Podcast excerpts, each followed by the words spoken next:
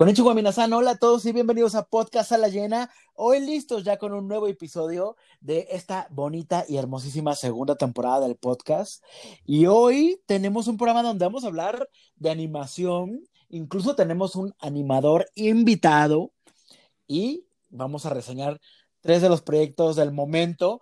Yo soy Jorge Col desde la Ciudad de México y está conmigo como cada bonito programa David Alejandro.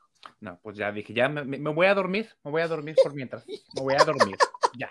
Oye, este sí, muy feliz, este, muy, muy animado. Ah, no, la broma básica. Ah, ¿verdad? Este, por, por el, el, el, tema, sobre todo de, aparte de las, las, películas que vamos a hablar y del invitado que vamos a tener, que me da muchísima, muchísimo, muchísimo orgullo tenerlo aquí en el, en el programa. Eh, también por el pedo que estamos viendo de como de un poquito y como un rayito de luz, una luz clarita, ¿no? Una luz en el camino, de un poquito de cómo la industria del entretenimiento, ah, centrada en la parte de la, animación, va viendo un poquito de avance en, en, todo este año tan pandémico. Sí, ya están estrenando cosas que, bueno, por lo menos ya poquito a poquito ya causan un poquito más de emoción. Que lo, que lo, que estaba estrenando antes, ¿no? Por lo menos. Y vamos a empezar directamente con Raya y el último dragón, que es la nueva película de Disney. Oye, yo leí que esta película tardó como tres años en, en realizarse y aparte pues sufrió como todo retrasos, o sea, ya lo hubiéramos visto yo creo que el año pasado si, si todo hubiera estado bien, pero creo que la espera valió la pena. Aunque bueno, vamos a ver al final Disney qué dice, si, si valió la pena estrenarla ya ahorita o no. Yo con lo que quiero comenzar y que me parece como muy curioso es que hay dos directores en la película. Uno es Dan Hall, que lo recordaremos más por esta película Big Hero 6, que es una película muy padre. Y, aparte del UCM, eh, casi, casi. Bueno, un pelito de formar parte de Marvel.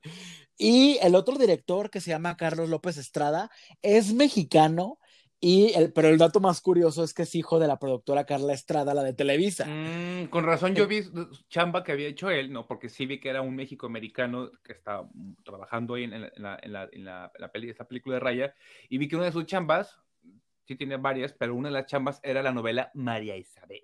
¿no? Claro, porque él cuando estaba chiquito trabajó en algunas novelas de Televisa, pues por su mamá, pues, pero qué bueno lo siento, pero qué bueno que no se fue por ese camino. Pues estudió desde, bueno, desde creo que desde muy joven en Estados Unidos y pues mira, llegó ahora ya dirigiendo una película de Disney. Pero bueno, ¿qué nos pareció Raya? Yo antes de empezar así un, un poco a desmembrarla, no recaudó lo que necesitaba recaudar para, digamos, ser un éxito. Ni siquiera en China, que China, yo creí que iba a ser un mercado súper fuerte para esta película porque toca culturas un poquito más orientales. Y ni siquiera, ¿eh? Creo que hizo un global casi de 7 millones de dólares en el primer fin de semana y generalmente ellos esperan eh, unos 11 millones, ponlo, o sea que del 6.8 del al 11, pues sí hay como que bastantes millones de por medio. Súmale eso, que la mitad de los cines en los que pudo haberse exhibido pues no, no llegó a los cines. Por ejemplo, aquí en México, que solamente tenemos Cinepolis abierto, no estrenó en Cinépolis porque no hubo un acuerdo, digamos, de exhibición. No sé exactamente eh, estas cosas porque son cosas muy internas, pero aparentemente tú, como distribuidora, en este caso Disney, pues le das la película al cine por cierta cantidad de dinero, digamos, ¿no? Y al parecer, pues no llegaron a un acuerdo financiero para que la cadena, en este caso Cinépolis, decidiera exhibirla. Creo que tampoco se quisieron arriesgar por el tema, uno, de que la gente pues apenas está volviendo a ir al cine. Yo la vi, yo vi la segunda película que vamos a hablar ahora y el cine pues sí, sigue un poco vacío. Entonces lo que hicieron fue directamente estrenarla en esta modalidad de Disney Plus que se llama Premier Access, ¿no? Donde tú la rentas por un costo adicional. Pero bueno, yo empezando por esto, o sea, a lo mejor si yo tuviera una familia con tres hijos me convendría, pero yo que soy hashtag soy solo, pues gastar tres, 329 pesos en una película, o sea, es una mensualidad de Netflix. Es que está, muy, muy, dolarizado el cambio, ¿no? El tipo de cambio. Aquí en Estados Unidos, eh, cuesta 15 dólares, ¿no? El, el, la película, ¿no? También así como de, uy, 15 dólares. Pero bueno, 15 dólares aquí lo sacas pues más rápido, ¿no? Y el tipo del cambio, por el tipo de cambio de pesos, obviamente es, como dices, son 330 pesos que puedes este, utilizarlos para otra cosa o incluso para una mensualidad del mismo Disney Plus, del, Disney Plus, ¿no? Entonces, a 15 dólares, este, aunque es una cantidad similar en cuanto al tipo de cambio, el cine cuesta 12 dólares, ¿no? Entonces, al costar el, cine 12 y dices, bueno, por 3 dólares más, güey, ya la puedo ver en mi casa aplastado comiendo pizza, la cerveza, con los tres chiquillos, a las 10 crías, pues te conviene, ¿no? Entonces, creo que ese tipo de cambio no lo han aterrizado bien en, por ejemplo, en países quizás como en México, donde el cambio debería ser, ok, si el boleto en México del cine cuesta, no sé, 80 pesos, por decir una cantidad, el libro te cuesta 90, ¿no? Te cuesta 100, es decir, cualquier cosita más para que te convenga mejor invertir en eso y no por el contrario, porque en países como México y muchos otros países eh, similares se le apuesta tristemente por la piratería, ¿no? Entonces, este, en vez de ganar una cantidad de un chingo de gente que lo vea, ¿no? Por una cantidad menor, pero haya mucho movimiento de, de gente que ya la vio y de boca en boca y demás, se van por otro lado a decir, no, mejor, pues tristemente yo creo que sí alimentar un poquito la piratería, porque el costo está muy elevado. Sí, la verdad sí, pero bueno, a veces, a veces hay que tener que pagar para seguir apoyando la industria que de por sí está muy dañada, pero vamos a hablar un poquito más de esta película, que yo escuchaba que por ahí preguntaban, oye, pero esta película, como que de qué país es pues en realidad de ninguno, porque está inspirado en varias culturas del sudeste asiático. Incluso, pues, de repente ves como pinceladas como de, de Filipinas, como de Tailandia, por los mismos rasgos de los personajes, ¿no? También que de repente yo sentía, ah, como que esta puede ser, ah, pero en realidad no es ninguna cultura en especial. Ellos mismos dicen que están en un, en un país que se llamaba Kumandra, ¿no? Que ahora estuvo dividido ahí por, por todo este tema que de la película, no vamos a revelar tantos spoilers, ¿eh? por si no la han visto. Pero bueno, ¿cuáles fueron tus, tus impresiones de esta película? Que sí, volvemos a las princesas Disney, pero ya a las princesas poco tradicionales, porque no son las que están buscando al príncipe que la salven, no están en el castillo, no cantan ya, casi ninguna ya canta. eso, sí, eso sí no me gusta, ¿eh? porque creo que aquí no hubo una canción. O sea, no hubo la canción. Y eso que hay una canción oficial que es la que también hace Dana Paola, que se llama Hasta Vencer, pero creo que la canción está como, ah, como que bla. Pero bueno, ¿qué, qué, opinas tú de, de Raya and the Last Dragon? Oh gosh. Este, pues bueno, ya quiero ir a Tailandia. No, no es cierto. Es, creo que la película obedece mucho, como decías, a todos los ejes temáticos y muchas películas que van en torno como a, esta onda de la cultura de eh, un empoderamiento de la mujer mucho más visible, ¿no? Entonces vemos a una protagonista muy fuerte, o sea, muy fuerte en cuanto a su personalidad, en cuanto a, todo lo que va haciendo como la trama de la película.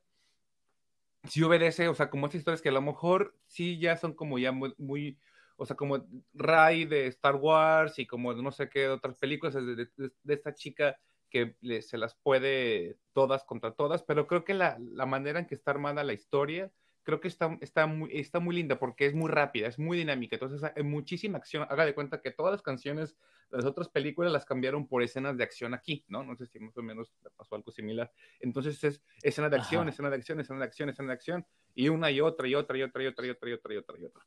Entonces es muy dinámica, es, es muy dinámica y este no es tan como tan chusca, ¿no? Pero sí tiene personajes como muy entrañables que acompañan a la chica en, su búsqueda, ¿no? Durante la película. Y esto precisamente obedece a que es un viaje, ¿no? El viaje de la heroína. Esta chica Raya básicamente tiene que juntar cinco piezas de una gema, pues digamos que para salvar el mundo, ¿no? No, no vamos a entrar en detalles por lo de los spoilers, como les decía, pero digamos que cada gema es una ciudad diferente donde en cada una va sacando, digamos, un amigo nuevo. Entonces, y aunque es muy rápida, yo creo que aquí lo que me gustó es que luego hay muchas películas que tienen secuelas muy forzadas, pero aquí yo pensaba de, híjole, aquí podría ser un spin-off de este personaje.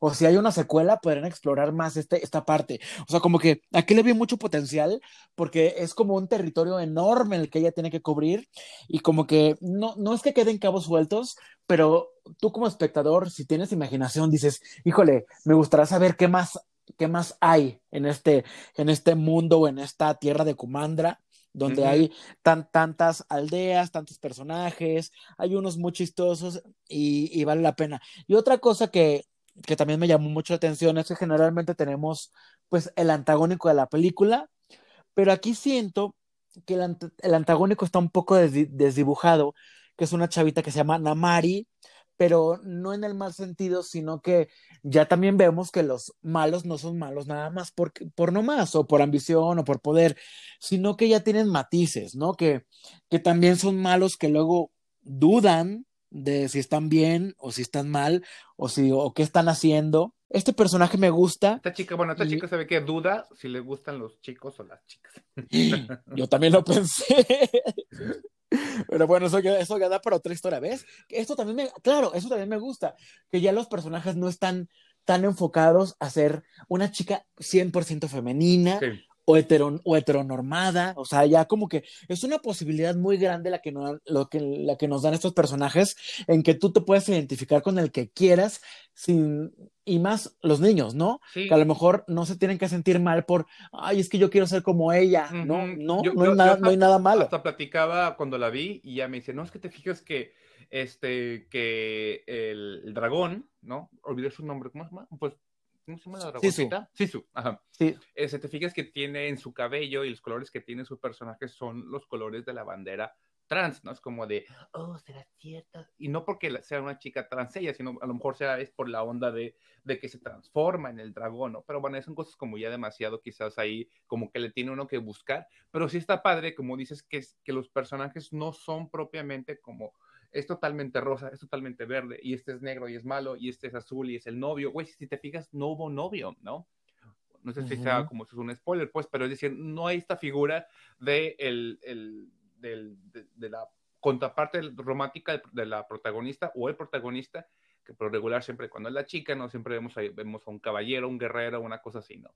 Es decir, no tenemos ese personaje masculino en la historia y no se necesita, ¿no? Por algún momento sí le dije, bueno, alguna, en alguna parte del camino quizás aparezca alguien así, pero no, afortunadamente no, y se te olvida y no lo necesitas en lo absoluto, pues, porque la historia, eh, las aventuras pues de esta chica de raya y la aventura que va a llevar, no, no, no te deja, o sea, no, no es necesario, pues tiene elementos muy Sí. entrañables, por ejemplo, la relación que tiene con su papá o con sus ancestros, ¿no? O, la, o la- o la misma, este, dragoncita, ¿no? También la parte que tiene con sus ancestros y con sus hermanos, y es muy entrañable, ya tienen mucha sensibilidad. Entonces, creo que eso es- también llama mucho la atención.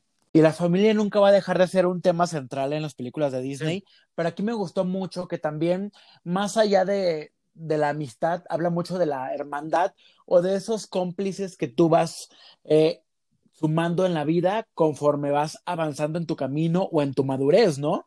Es como, eh, les digo, este viaje de esta chica, entonces ella va conociendo gente que son desconocidos, que se terminan volviendo cómplices, aliados, y en los que pues te, tiene que llegar a confiar ciegamente.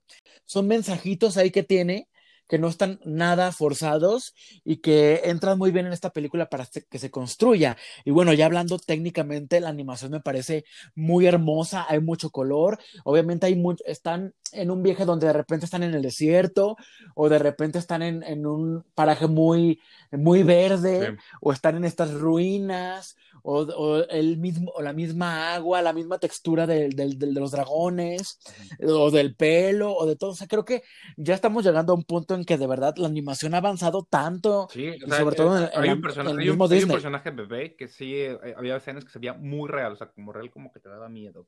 Y regresando a otra cosa que me acabo de acordar del, del, del villano, que al final eh, la chica que, que podría ser un antagonista, que, no, que al final no lo es tanto, eh, hay otros tipos de, de personajes o seres que, que también, pues digamos que son eh, los grandes villanos de la historia. Se llaman los drones. Los drones son como unas cosas ahí etéreas que te convierten en piedra, ¿no?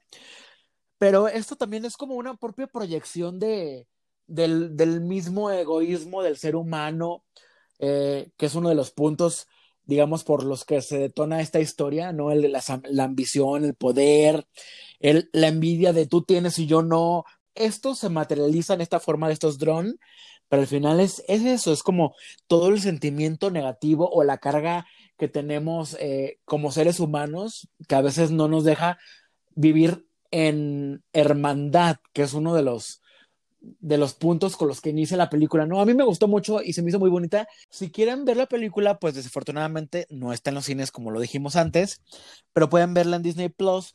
Y si no quieren gastar los 329 pesos, no pasa nada porque en un mes va a estar ya como parte del catálogo, digamos, normal, ¿no? O sea, o sea, esto lo hacen porque es un estreno y una premier y porque la película originalmente se pensó para cine, entonces el tipo de inversión que tiene que tener es otro, o sea, no lo puedes nada más aventar de, bueno, ya lo voy a poner aquí este, en la plataforma.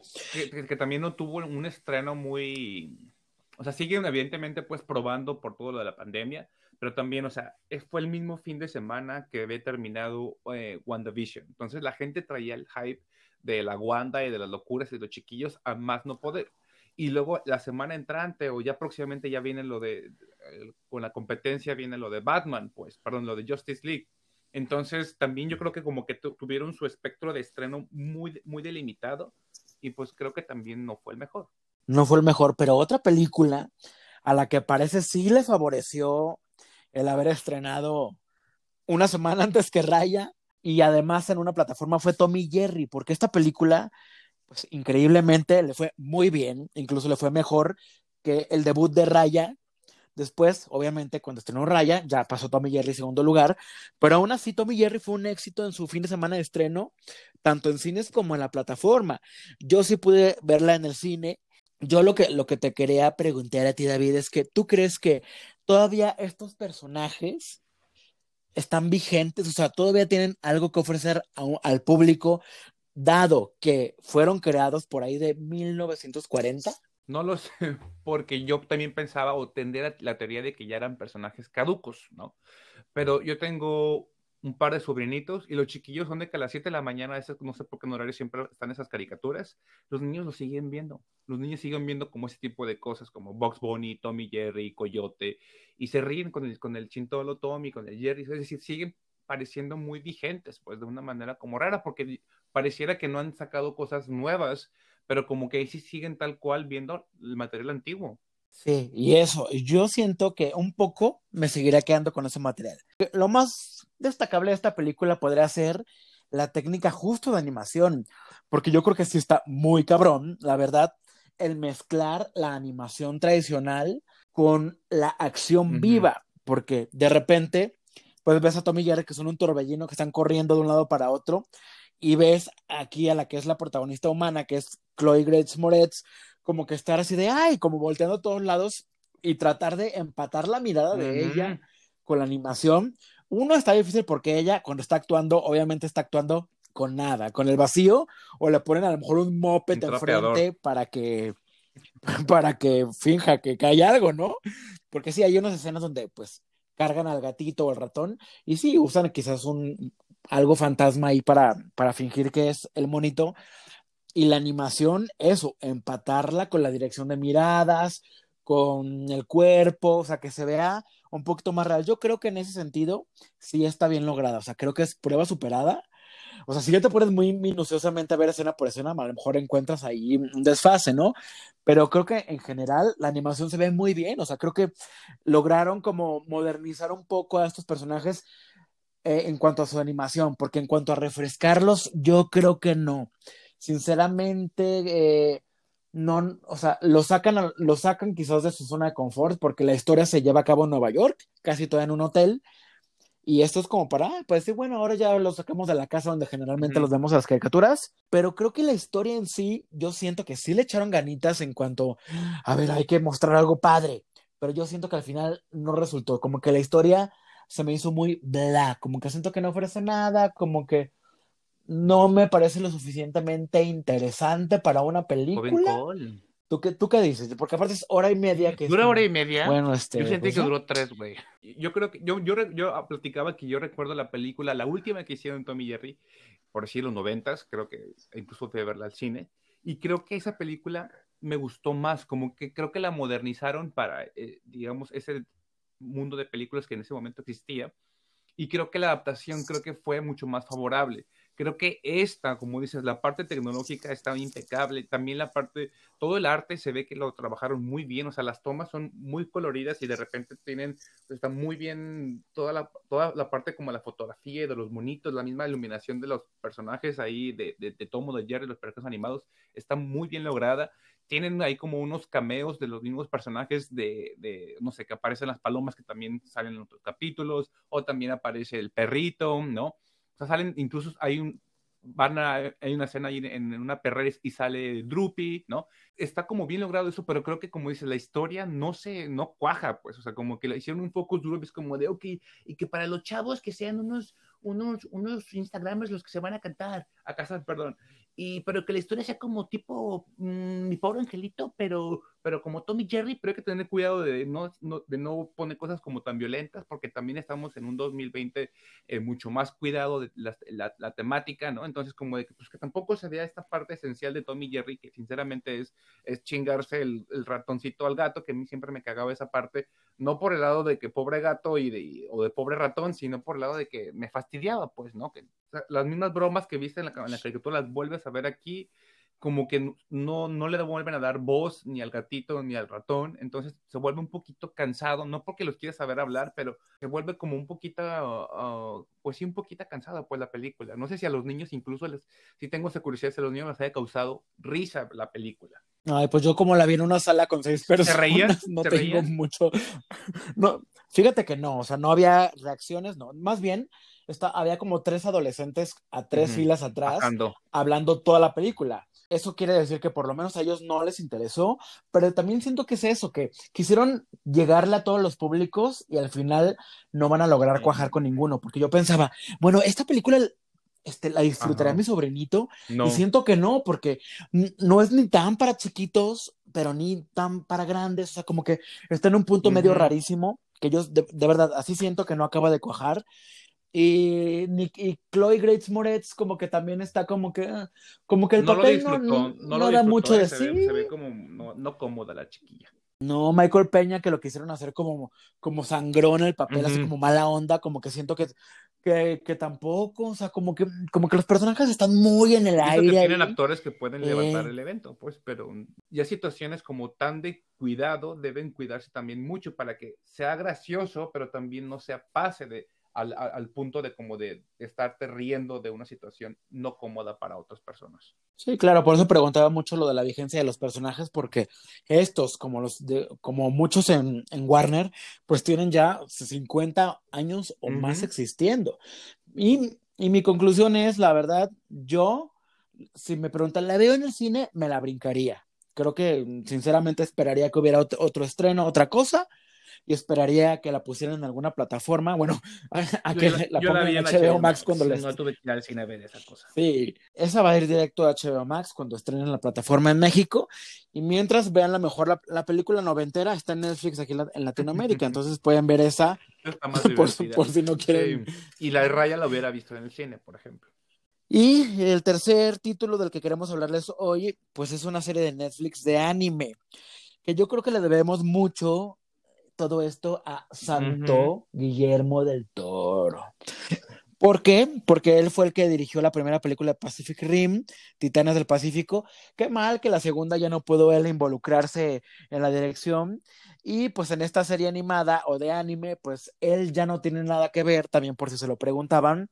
¿Y de qué trata? Pues esta es Titanes del Pacífico, Tierra de Nadie, o en inglés Pacific Rim The Black, que son, es una serie cortita, ¿eh? Yo la verdad la, la acabé en, en, un par de días, son siete episodios nada más Cortos. de veintitantos minutos. Y pues está un poco entre el limbo de las películas, es como simultánea, podríamos decir, y, y, e independiente, porque esto sucede todo en Australia, que también me pareció muy chistoso, porque generalmente este tipo de, de series ocurren. Yo, ado yo adoré eso. En Japón, adoré ¿no? que de repente viera un lugar que no fuera Nueva York, que no fuera San Francisco. San Francisco, allá, Los Ángeles. qué bueno que veo otro lugar. Me encantó esa parte.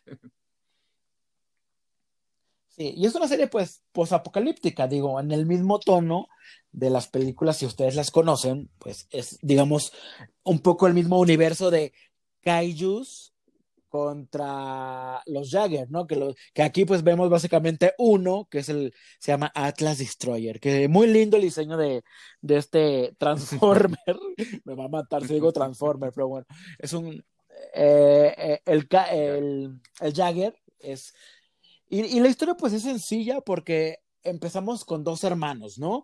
Dos hermanos que digamos que perdieron a sus padres, eso lo vemos desde el principio, no saben qué onda bien qué pasó, pero se quedan como entre comillas huérfanos y pues tienen que salir adelante antes de que estos monstruos tamaño Godzilla se los coman y pues es este camino, ¿no? Por, por ir viendo qué onda y sobrevivir. Y es muy confusa la serie porque entre más avanza, pues más incógnitas hay. Eso está padre porque ya nos da una entrada a lo que podría ser la continuación, que hasta el momento no está confirmada, pero yo estoy más que seguro que ya no tardan en decir segunda temporada porque esto da para mucho, incluso porque en las películas pues también sigue, digamos, abierta la puerta a que pueda haber más y más. Sí, seguramente esta serie obedece a, a esta última, o bueno, esta nueva como ola de, de que sea una temporada corta, pero realmente ya tienen ahí en el refri lista la temporada 2, ¿no? Porque el, o sea, el, cierre o sea, te deja muchísimas cosas abiertas, entonces no es como de que, o sea, seguramente, o sea, hay o no, hay sí o sí, pues una temporada número 2, no me imagino. Ojalá que vuelva a haber una 3 y una, y una 4 y que la, la, gente lo siga tomando con, pues con, con amor, ¿no? Creo que la historia está, a mí, a mí me gustó, a mí sí me gustó la historia, yo eh, tengo que eh, aceptar que sí la sentí un poquito como, como estando como tipo de whitewashing, o sea, como, no sé si sea como aquí también aplique, pero como, o sea, como que tienes un anime, pero como que está como para, para gringos, pues, no sé. Entonces, o, o, también como que siento como que es el pedo de en vez, en vez de estar tomándome un tequila eh, bien, voy a comprar un tequila a, Costco, ¿no? Y está bueno el tequila, pero es, es, es marca Kirkland, ¿no? Entonces, este, se me hace como un poquito raro, pues, porque sí tiene, sí siento que está muy este, estadounidense, pues, como el, el, anime. Pues siento que no es tan, tan, digamos, tan atrevido o tan violento como, como a lo mejor unas series muy parecidas a esa, ¿no? O, o digamos, como del rango o, de, o del eje temático. Y tampoco esta, esta onda que siempre juega mucho el anime y el manga, que es como la onda de la sexualidad de los personajes, también no tienen eso, ¿no? Está como muy dibujado como la niña, el niño, el malo, la buena. O sea, como que tienen los personajes como mucho más, por decir, muy más dados que más hacia el lado del anime. Yo lo sentí. La historia sí te, sí te enreda, pues, ¿no? Y tiene cosas nuevas, a, a, diferencia de las películas, o sea, como que tiene como una vertiente, ¿no? Como que te puede guiar por otro, por otro rumbo dentro, digamos, del universo de Pacific Rim entonces sí tiene como cosas novedosas, pero sí lo sentí como un poquito más agringada la historia. Sí, porque de repente trata como de entre ser violenta y no, entre ser explícita y no, o sea, como que te, da pinceladas, digo, tampoco es que quiero ver así los sesos volando por la pantalla, pero se nota que tienen un freno, que, y sabes qué, yo ya había pensado lo que dijiste de, de que está muy americanizada, o no sé si, si quizás en realidad sea que obviamente los productores ejecutivos son de Estados Unidos, porque el producto original no es japonés, pero el estudio y toda la hechura sí es japonesa, o sea, sí es un anime, digamos, pero siento que a lo mejor este cuidado o de hacerlo un poco más occidental obedece a que ya de entrada Legendary Pictures dijo, pues es que queremos que este anime sea eso, que, que todo el mundo lo entienda, porque de repente hay animes en que están, pues, tiene tantas referencias a Japón que de repente no todos las entienden. Y yo siento que sí, aquí sí es, apuntaron mucho a que fuera como más global el resultado. Pero sí se, pero sí se nota también más. y se nota. como más frenada, como un poquito más contenida. Porque digo, caricaturas o series, perdón, eh, series o animes, como por ejemplo Evangelion, pues son hoy por hoy un éxito. Se acaba de estrenar la última película, la última como OVA película y pues un éxito así gigantesco, ¿no? O Attack on Titans, que también está totalmente, este, es eh, asiática, pues, ¿no? Y un éxito totalmente global, pues, ¿no? Entonces, también sí están un poquito como, yo creo que por onda como de, pues es para Netflix, es para chavos, ¿no? Y salpica de repente sangre, pero no se va a ver como un poquito más, ¿no? Digo, no porque quiera ver así que el dedo se le está cayendo, se le está pudriendo, pero sí se ve un poquito contenida la historia. Sí, en cuanto a la animación, ¿qué te pareció a ti? A mí me gustó mucho, creo que está bien lograda. Y este estudio que se llama Polygon Pictures, pues tiene una historia ya muy, muy larga de, de animación.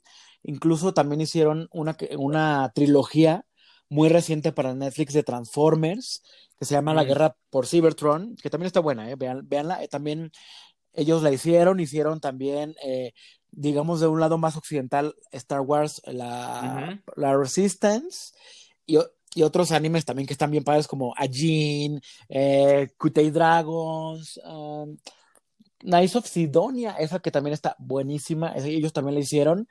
Y bueno, hay una lista muy larga que han hecho. Eh, hicieron la animación de Big Hero 6, que se hizo por ahí del 2019, ellos también la hicieron.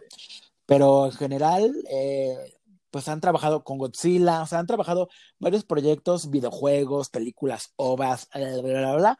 Pero a mí creo que en general me gustó mucho el trabajo, ¿eh? De repente eh, trabajar con 3D y con este tipo de, de, producciones que tienen que verse muy espectaculares porque es fantasía, uh -huh. explosiones, acción y demás.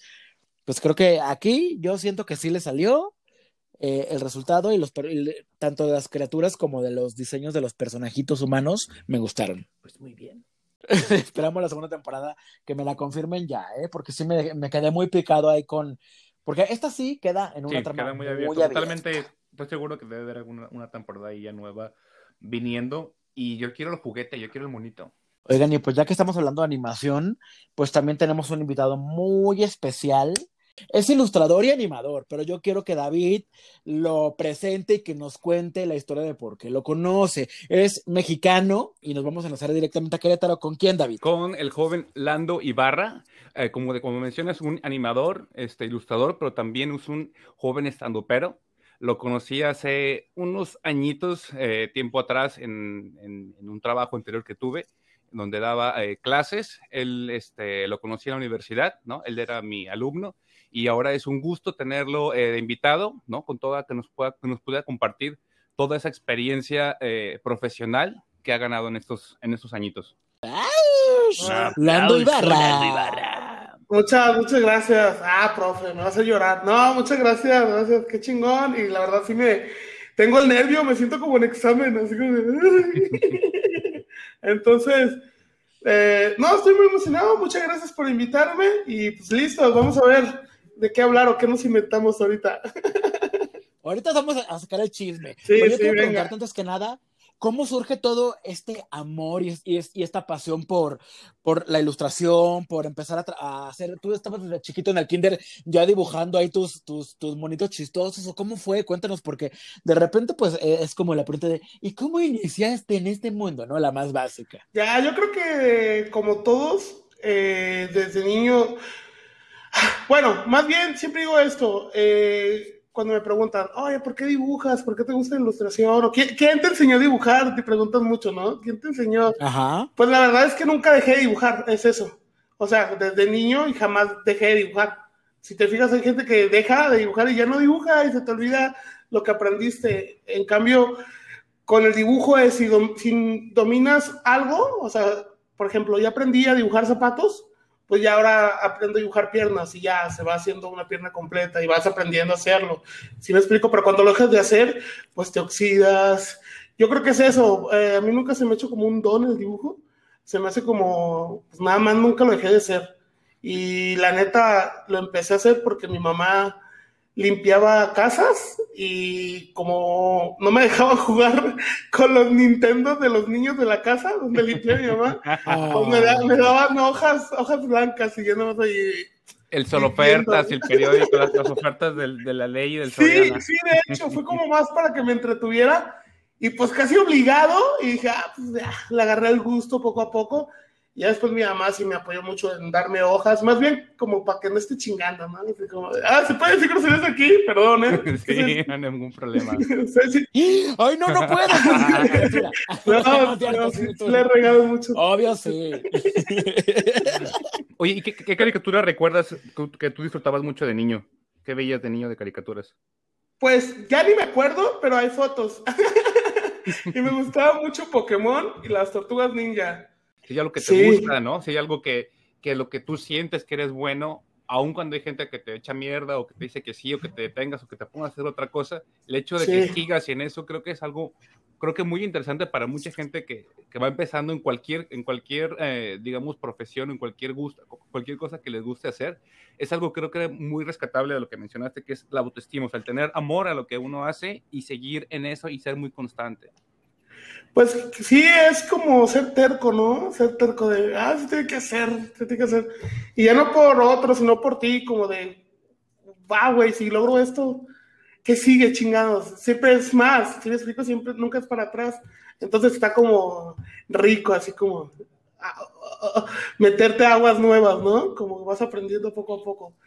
Da miedito, pero sí, la neta sí me gusta. Es como una de las cosas que yo pienso para poder seguir haciendo más de separarte de muchas cosas, de amistades, de familia, incluso de tu novia, me ha pasado, le mando solo a mi novia, te amo, pero sí ha pasado que gracias al trabajo, que es mucho, mucho trabajo, y yo soy muy workaholic, pues neta, pierdo, no pierdo tiempo, pues lo invierto demasiado en el trabajo.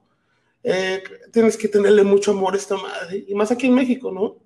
Una cosa yo creo que es talento, ¿no? Evidentemente.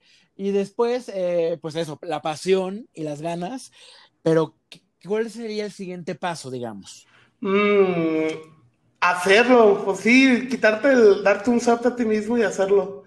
O sea, sí, pues es que yo siempre pienso eso, o sea, eh, o lo hago o me voy a morir y nunca lo hice ya, o, o si llego a viejo voy a estar, ay, ¿por qué no lo hice? Chingada.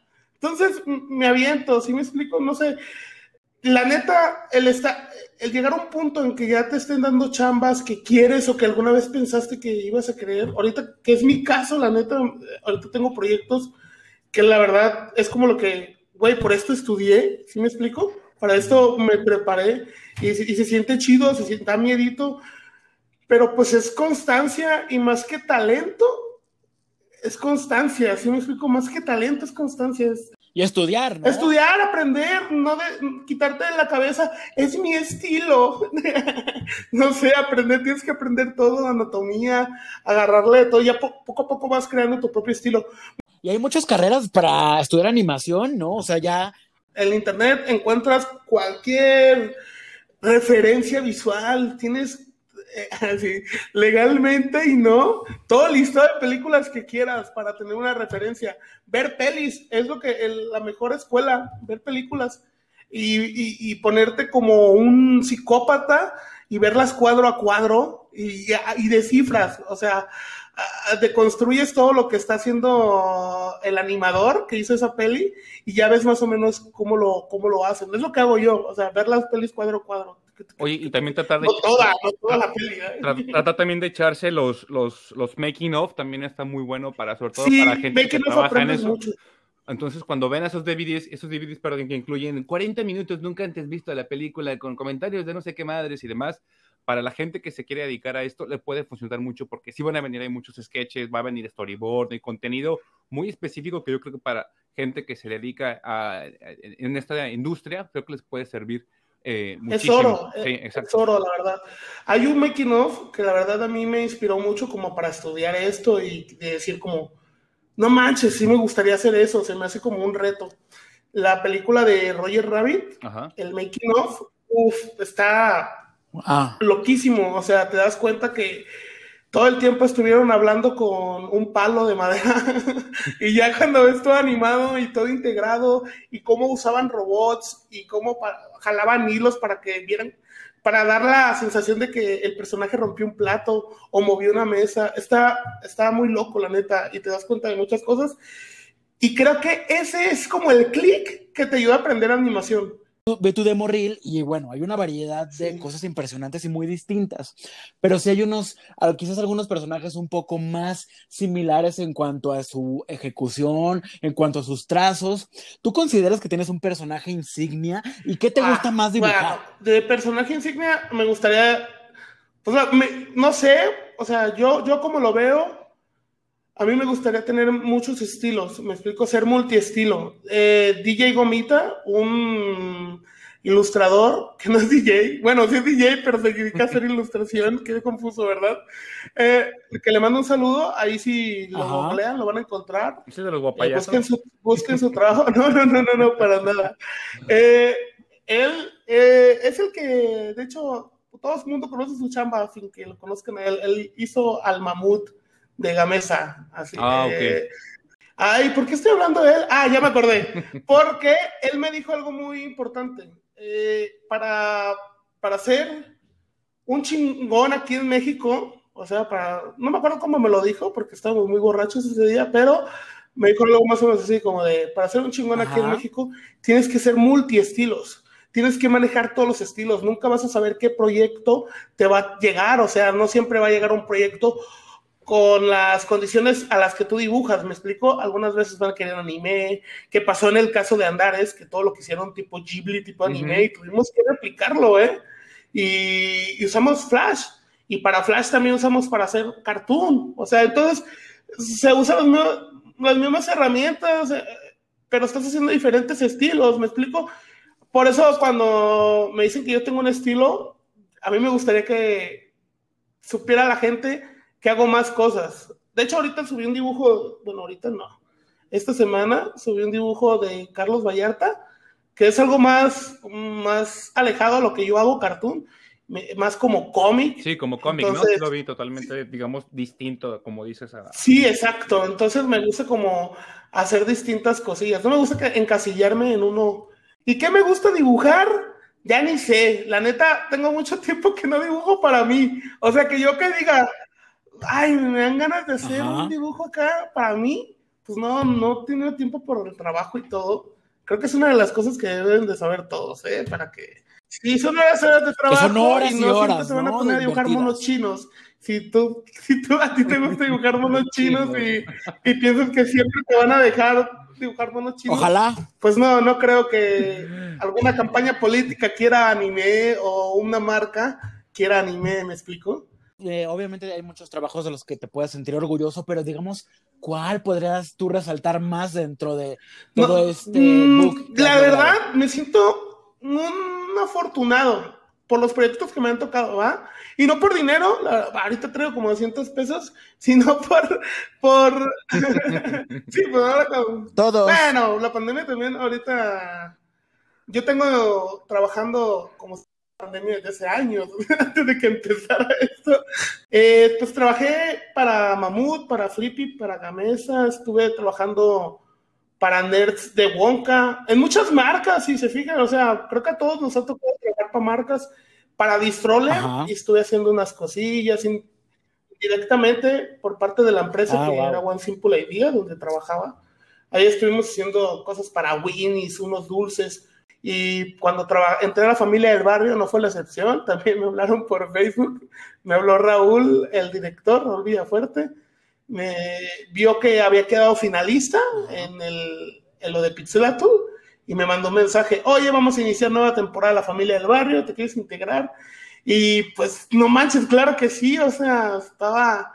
Allí sigo, en la misma empresa, aunque ya no estamos haciendo La Familia del Barrio. Bueno, me dejaron decir que va a haber próximas cosas de la familia del barrio. Esperen nuevas ¿También en, ¿también en MTV? ¡Qué padre! ¿También en MTV o, o, en, o directamente? No puedo decir eso, oh, pero, pero es como la primicia, profe, ¿verdad? Para que sí, sí lo estimo. ¿Va? Pero sí va a volver la familia del barrio. En algunas formas, eh, no puedo decir nada, pues, porque o me quedo sin chamba, mejor, mejor me vuelven a invitar ya que esté y ya Sí. y ya les traigo otra primicia, pero sí, la cotorriza, yo hice el logotipo de la cotorriza en un podcast que está pegando acá. Sí, muy interesante.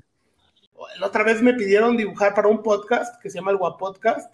Mm, yo les hacía las portadas del podcast y me pidieron dibujar a un, a un papa, al papa, ¿cuál es el, de, el que está ahorita? ¿Benedicto?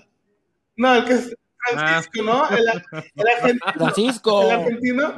Ah, me, pidieron dibujar al Papa Francisco con tentáculos, y, pero tipo anime, así como mona china, y dije, güey, me están pagando por esto.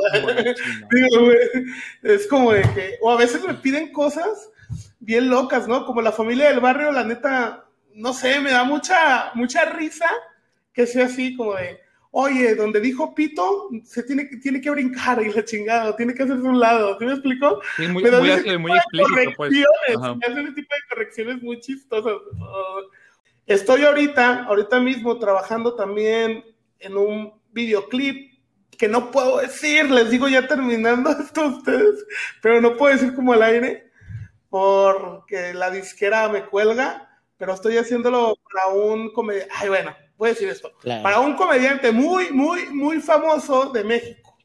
Para la Caja Popular, eh, un, un bar de comedia aquí en Querétaro, también yo soy el que hace todas las ilustraciones. Yo- entonces, también ando ahí. Y pues, trabajo de planta en F3 Media, que es donde, que es los papás de la familia del barrio. Vamos Digo, ya. pues un joven muy multitasking con muchísimas este, cosas que hacer y muchas este, misiones ya cumplidas. Estamos apenas, o sea, apenas estamos a... No he hecho mi peli, quiero hacer una peli algún día, algún día, algunos años más. Oye, Lando, pues bueno, vamos a estar mostrando en nuestras Muchas hermosísimas redes eh, un poquito de tu trabajo para que la gente vaya, vaya ahí, ya está, ya está puesto. En este momento que lo estén escuchando ya, ya pueden ir a, a ver el trabajo de Lando y obviamente seguirlo, que yo sé que además de todo este trabajo, pues ya te, te hemos visto ahí en tus redes también agarrando el micrófono y dándole a, a todo este, pues lado, digamos, divertido. Yo, ¿cómo voy con el stand-up? Salí en Comedy Central, tengo una participación en Comedy Central. Solamente voy a decir, lo hice muy mal, eh, no me gustó cómo quedó, y si tuviera otra oportunidad de volver a hacerlo, creo que lo haría mucho, muchísimo mejor. No tenía callo, apenas llevaba tres meses haciendo stand-up y me subí al, a Comedy Central. Bueno, pero no, no, te, no te quedaste con las ganas y más bien te quedaste con ganas de más. No, aparte, gracias a eso, gracias a eso, conseguí el contacto de los comediantes y pues hicieron mis amigos. No sé, estar en el momento, estar en el lugar. Pues Sí, ahí está la caja popular entonces para que se den una vuelta en Querétaro Rock. Y pues yo, yo quiero finalizar básicamente preguntándote sobre el panorama del- del- de la animación en México. Obviamente hay muchos chavos que quieren ser ilustradores, que quieren ser animadores. ¿Vale? Primero, desde el principio hay que ser realistas, estamos en México. Eso no significa que esto sea imposible, no significa que el ganar tu lugar en el mundillo del arte o en el mundillo del cine no sea posible, sino que es un poquito más difícil. Tienes que chingarle y tienes que chingarle el triple más de alguien que Ajá. posiblemente tiene más oportunidades o estar más cerca de una escuela de cine o estar más cerca de poder pedir eh, entrar a trabajar a siquiera cargando cafés en, en, en, en unos estudios de cine, ¿va? Pero aquí en México, ¿dónde? ¿Me explico? O sea, ¿dónde, dónde puede, a quién le, le tocas la puerta? Sí hay, pero es más difícil, pues, porque mucha gente no le apuesta, porque la verdad necesitas a un, Sí. a un productor que sea muy bueno, que sea muy, que, que confíe mucho en ti y por la neta, ganarte la confianza de alguien que pueda generar o pueda ayudar a crear, en mi caso, series, ¿me explico? Y en mi caso fue Teco y Artur, los creadores de la familia del barrio, que confiaron en mí Ajá. y ahora estamos haciendo un montón de cosas. Y yo siempre he agradecido eso y creo que todos debemos de en- encontrar a alguien, ¿me explico? Si tú tienes, si tú tienes la capacidad de, de tener, de comprarte tu tableta, de hacer tu propio corto y la chingada, pues hazlo y haga- hazlo entre varios artistas y, y agarra los mejores, ¿me explico? Y así podrás sobresalir, no sé, debes de juntarte con los mejores, la neta, y aprender de ellos, aprender de ellos, y, te lo juro que los artistas, la gente que no quiere aprender, así lo digo, la gente que no quiere avanzar en este mundo es porque que tiene vergüenza. Tienes que tocar puertas y perder la vergüenza. Es el único, lo único que yo veo. Hay artistas bien chingones, pero tienen mucha vergüenza. puntos muy interesantes como los, todos, los que todos los que mencionas y creo que independientemente en la chamba en la que se quieran desarrollar las personas o en el pasatiempo que quieran ser los más los más chingones creo que les va a servir bastante todo lo que todo lo que mencionaste. Y, y teniendo en pues, cuenta to- todo eso que dices no toda esa parte de trabajar en equipo o sea un- uno solo a veces es muy difícil en, en equipo es mucho más fácil tener siempre Sí. autoestima no O sea, amor por, por lo que uno hace por lo que uno eh, quiere hacer. Y este, esta parte de, de, de, de confiar y sobre todo no dejar de imaginar y de creer. Bueno, pues no manches, yo, yo vengo de Colonia Culera, entonces si yo pude, yo creo que todos podemos, ¿no? La neta, así. Eso. Oye, Lando, pues muchas gracias. La verdad es que nos encantó compartir hoy contigo un poco de, de, ti, de tu experiencia, de tu trabajo. Y yo quiero que también nos compartas tus redes sociales para que vean más de tu trabajo y para que, pues eso, sigan tus pasos, porque sé que vienen proyectos interesantes. Yo ya sé un poco, o nah, creo pues saber qué seguir bueno, en cuéntanos arroba Lando Ibarra en todas mis redes sociales, solamente en Facebook estoy como arroba soy Lando Ibarra, pero si le pone Lando Ibarra ya aparezco pues mándeme un mensaje, o sea, neta, pregunte, o sea, si tienes una duda, oye, no, sé cómo hacer esto, y si yo pues, tengo tiempo, en un momento voy a estar ahí pendejeando en el celular, pues aprovecho, pues, ¿no? Aprovecho ese tiempo. Si no contesto es porque estoy en el baño trabajando o estoy muy drogado. Entonces ahí nomás tengan paciencia, pero sí contesto todo. yo tengo una duda. Dime. ¿Alguna vez, hizo, ¿Alguna vez hizo trampa en mis exámenes? Profe, claro que sí. Bueno, ahí estoy volando Ibarra con nosotros. Oye, pues vamos a hablar ahora, antes de terminar el programa, de la nueva plataforma Paramount Plus, porque parece que no paran de llegar las plataformas de streaming. ¿Tú crees que necesitábamos otra más? Aparte, ¿qué, pinche ingenio tiene toda la gente de ponerle el plus. O sea, ahora sí está cool que si yo sí sea talla plus, ¿no? Porque hace, no, hace un añito decir que era Plus, pues no era cool, pero ahorita ya todas, todas las plataformas nuevas son, bueno, un chingo tienen el Plus, y digo, ¿y qué van a poner ahí? O sea, ¿qué van a poner ahí? Algunas cosas ya las veía venir, porque pues, aquí en Estados Unidos ya había como esa segmentación de plataformas, algo que en México no había con tantas, ¿no? Por eso yo decía, Netflix de México es, una, es un diamante, pues, porque ya tiene, tenía elementos de muchas plataformas que ya están regadas. Entonces, ahorita con la llegada de otra más, es otros contenidos que ya van a estar aún más divididos. Sí, porque ahora si están viendo Netflix o Amazon Prime Video y desapareció lo que estaban viendo, pues sorpresa. Esto es porque las licencias están regresando, digamos, a sus dueños. Y en este caso en Paramount, ya muchos de los eh, programas, eh, películas, animaciones y demás, pues van a dejar de estar en, la en Netflix, por ejemplo, para llegar ahora a su nueva casa, que es, por ejemplo, Paramount Plus.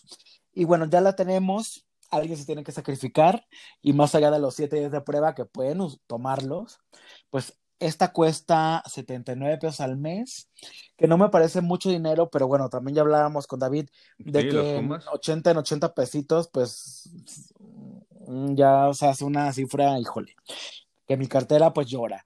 Pero ¿qué podremos encontrar en Paramount Plus? Bueno, hay muchos apartados, como, como quizás Disney Plus, incluso la puedo un poco comparar con esta de Disney, porque cuando Disney llegó, el primer día, digamos, no tenía mucho contenido, tenía mucho catálogo.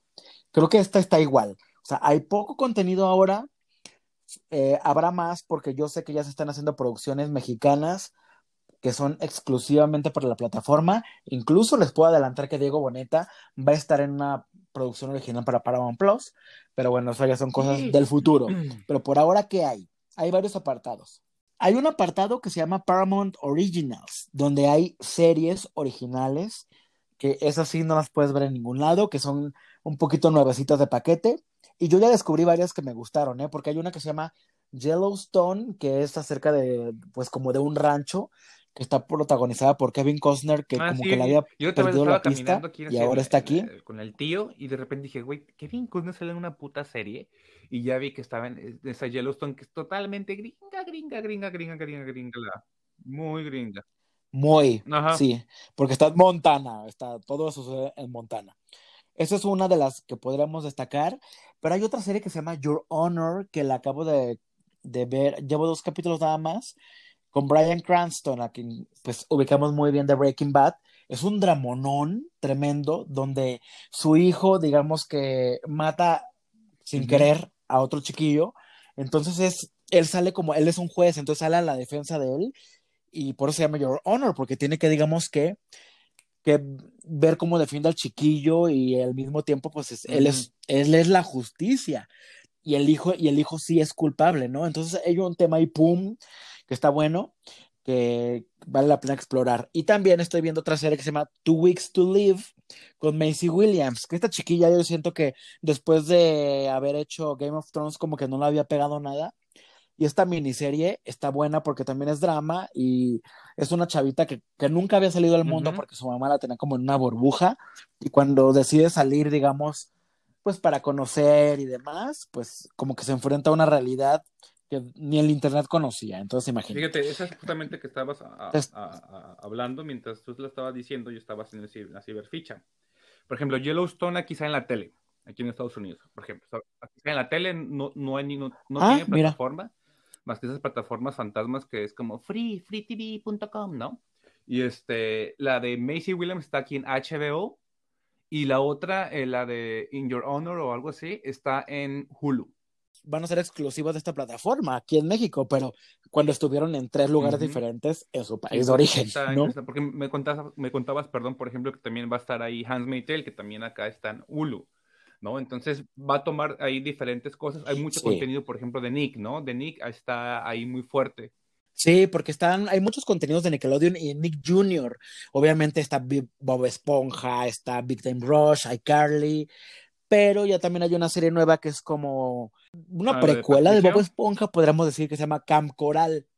Es otra Bob Esponja igual, ¿eh? O sea, salen los mismos personajes. Todos. Solo que ahora creo que es un poquito más fresca porque tiene una animación más bonita, más fina y además todo sucede en un campamento, o sea, porque se supone que son niños.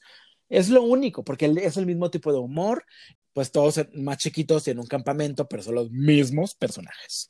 Eso, y hay otro ap- apartado de Showtime, que esto creo que va a estar padre cuando esté lleno, porque hasta ahorita hay como, o sea, entras al apartado y hay como 12 Ujú. series, es como, pues qué poquito, ¿no? Pues todavía no hay nada.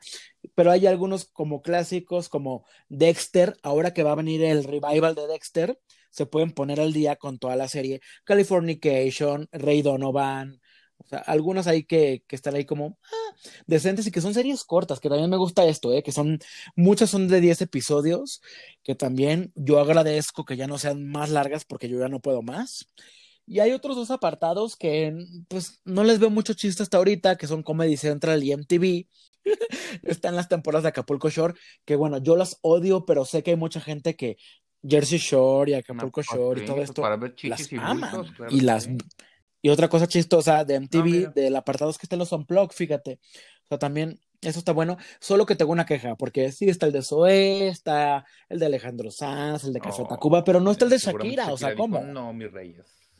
No está, no está el de Shakira. Entonces, pues ah, yo creo que es parte del contenido que va a ir poco a poco agregándose. Tiene que conseguir eso que le ofrezca a la gente para que la gente quiera tener esa, esa plataforma. O no nomás Paramount, pues, o sea, como muchas plataformas emergentes tienen que ir con dos, tres, cuatro productos que la gente quiera, quiera comprar. O sea, el mismo HBO, recuerda que hace unos años la gente lo quería tener por, por ver ahí Game of Thrones, pero también mucha gente decía, no, o sea, por películas me puedo esperar, ¿no? Pero el plato fuerte era como voy a ver Game of Thrones y voy a ver todo lo que conlleva ver este, en la plataforma. Entonces, creo que sí les va a costar Porque todavía no tienen una serie estrella. Estás en lo correcto, ¿eh? No está.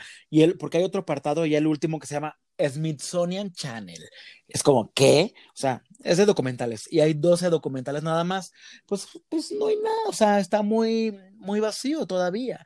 Pero yo creo que tiene mucho potencial. En realidad, creo que estas series que te, que te he mencionado, eh, pues yo ya las estoy viendo y las voy a acabar. Incluso está esta serie que pues ha ganado todo en cuanto a comedia que se llama Schitt's Creek, que es la única plataforma en México donde la puedes ver. Y, y también hay películas, ¿eh? Creo que de las películas nuevas solamente hay dos, una que se llama The Outpost, que es de guerra, que está bastante buena, que, es, que salió el año pasado, me parece que acá nunca llegó a los cines, entonces es una buena oportunidad para verla. Y hay una película con John Travolta que se llama The Fanatic, el fanático, que está horrenda. Desde una vez les digo que está horrenda, ni pierdan el tiempo, pero bueno, ahí hay catálogo, porque está John Wick, está el Código Da Vinci, las Tortugas Ninja, que el Padrino, que no sé qué, pero también hay quejas de que, oigan, pero ¿por qué no están las películas de Star Trek? Porque Star Trek es una, es una franquicia de Paramount, pero pues es lo que les digo, que dicen que sí va a estar en algún futuro, pero al parecer los derechos todavía no pueden recuperarlos tiene ahí así el, el, el Pau Patrol y Ujú. sale ahí la chica de Star Trek y no me acuerdo qué otra cosa sale ahí abajo. debería estar. Entonces, pues bueno, yo creo que todavía la, la, la biblioteca es muy limitada.